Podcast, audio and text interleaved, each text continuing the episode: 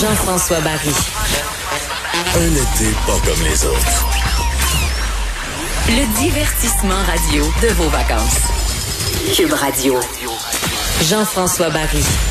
29 juillet, aujourd'hui en plein milieu de la semaine, une journée euh, mi-pluie, mi-soleil. Euh, de temps en temps il fait beau, de temps en temps il fait chaud, de temps en temps c'est euh, pluvieux. on m'avait dit, tu vas voir là, dans ton remplacement estival, il y a des semaines c'est un peu tranquille dans l'actualité. Fait que dans ce temps-là, il faut creuser un petit peu plus. Pour vous dire de quoi c'est pas le cas cet été, il s'en passe des affaires vraiment. plein de sujets pour vous aujourd'hui, puis je vous fais un petit survol de ce qui a retenu mon attention là, en début d'émission, qu'on va peut-être traiter un peu plus tard ou peut-être qu'on n'aura pas le temps, tellement il y a de sujets aujourd'hui. Donc, euh, euh, aucun nouveau décès, c'est une bonne euh, nouvelle. Ça, c'est la situation au Québec, évidemment.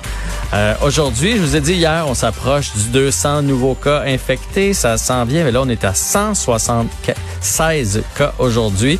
ce qui est quand même étrange, c'est qu'on moins trois personnes au, dans, les, dans les hôpitaux et une, une, personne de plus aux soins intensifs, donc neuf à travers le Québec. Fait que, je veux dire, c'est inquiétant de voir les cas monter, mais c'est rassurant de voir que les gens ne se retrouvent pas à, l'hôpital. Euh, d'ailleurs, euh, il y a une nouvelle qui euh, circule aujourd'hui sur le site de TVA Nouvelles, des parties qui seraient responsables de plusieurs infections. Oui, il y en a dans les milieux de travail aussi, mais il y a entre autres un party de piscine. Un party de piscine, un beau petit party de piscine. 16 personnes jusqu'à maintenant atteintes à cause de son party-là, de ce party-là. Donc, si je me trompe pas, la règle est bien de 10 à la maison.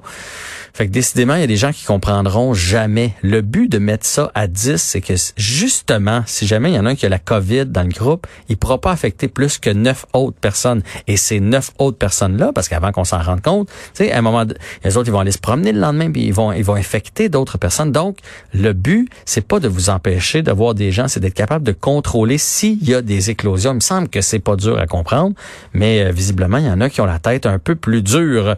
Il y aurait des infections euh, des, dans les dans trois SAQ au Québec. C'est une nouvelle qui est sortie il y a quelques minutes.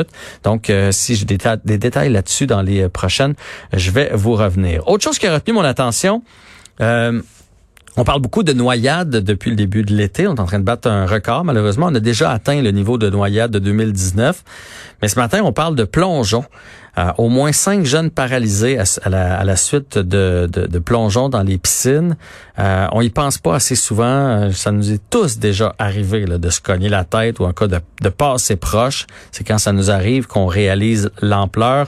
On dit évidemment que c'est plus courant chez les hommes parce que bon, il y a un peu d'orgueil. Ah ouais, essaye donc, ouais donc, saute donc du saute de la toit, du toit du cabanon, t'es capable?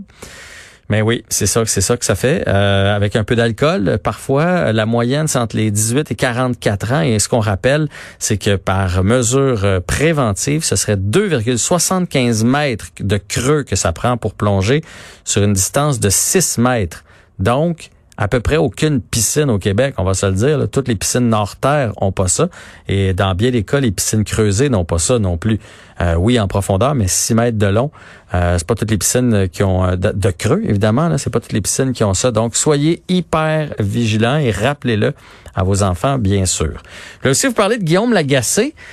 Euh, aïe, aïe, aïe, Guillaume Lagacé, c'est le gars qui a été interpellé hier par les policiers puisqu'il a fait des menaces à Karianne Bourassa, la, journaliste de TVA. Et là, si les gens se disent, ouais, ouais, les deux gars là, qui l'ont serré dans leurs bras, non, c'est pas eux autres. Là. Lui, il a fait des menaces sur le site, sur, euh, Facebook, en fait. Il a fait des, des, menaces et là, il a été interpellé par euh, la SQ hier. Il vient de publier, il y a peut-être 45 minutes, il vient de publier sur son Facebook, comme quoi il y a eu la visite hier de la SQ de Mascouche. Je pensais que c'était mon chien qui était dans la rue. Mais non, c'était pas eux autres, à ma grande surprise. Pour ça qu'il était là. Il venait m'informer, là je lis son message, de mon arrestation pour incitation à la haine et menace envers Karianne Bourassa, la journaliste, euh, euh, après le rassemblement du 26 juillet à Québec. Bon, jusque-là, ça va. Curieusement, elle m'a toujours pas bloqué l'accès à sa page, sa page CA en passant, là. alors à Capage, pour m'empêcher de commenter à nouveau. Dois-je comprendre qu'elle m'incite à continuer pour faire de moi un exemple? Aïe, aïe, aïe. Sachant que je ne peux plus commenter sa publication selon mes restrictions. Pas étonnant venant d'une personne travaillant pour un réseau d'informations suspect. Rien d'inquiétant, ça fait partie du jeu de la société. Si jamais je me rends en cours, ce qui est très peu probable, on va l'éduquer un peu. Seule la charge d'incitation à la haine va être acceptée. La menace est non fondée et ridicule. Au Québec, on est libre de s'exprimer certainement, il a des limites. Je pense qu'il manque un Y, là. Ah, il manque tous les accents aussi sur les A, mais ça. Moi, voir deux hommes aimants soit démontrés comme étant des agresseurs et des comparer l'incident aux dénonciations d'agressions qui se passent présentement, des agressions sexuelles et sévères. Aimer toucher est-il rendu un crime majeur? Alors, c'est un message qu'il a publié sur sa page. Je vous laisse vous faire votre propre idée là-dessus. Euh, bizarrement, parce que lui semble dire qu'il n'y a rien contre le fait d'aimer et de toucher les gens en pleine manifestation. Jean-François Mongrain, lui, euh, qui est un des deux gars, là, qui a, c'est celui, si vous êtes face à la photo, c'est celui de gauche, euh, qui a serré dans ses bras, qui a fait un beau câlin à la journaliste, a rencontré un journaliste du Journal de Montréal pour s'excuser. bizarrement, il avait rasé sa barbe. Visiblement, il, il s'est fait reconnaître dans la rue comme étant le gars sans génie qui a posé ce geste-là. Il le regrette. Hein? Euh, il dit, je, pense pas que ce gars-là est un fou dans la vie. Là.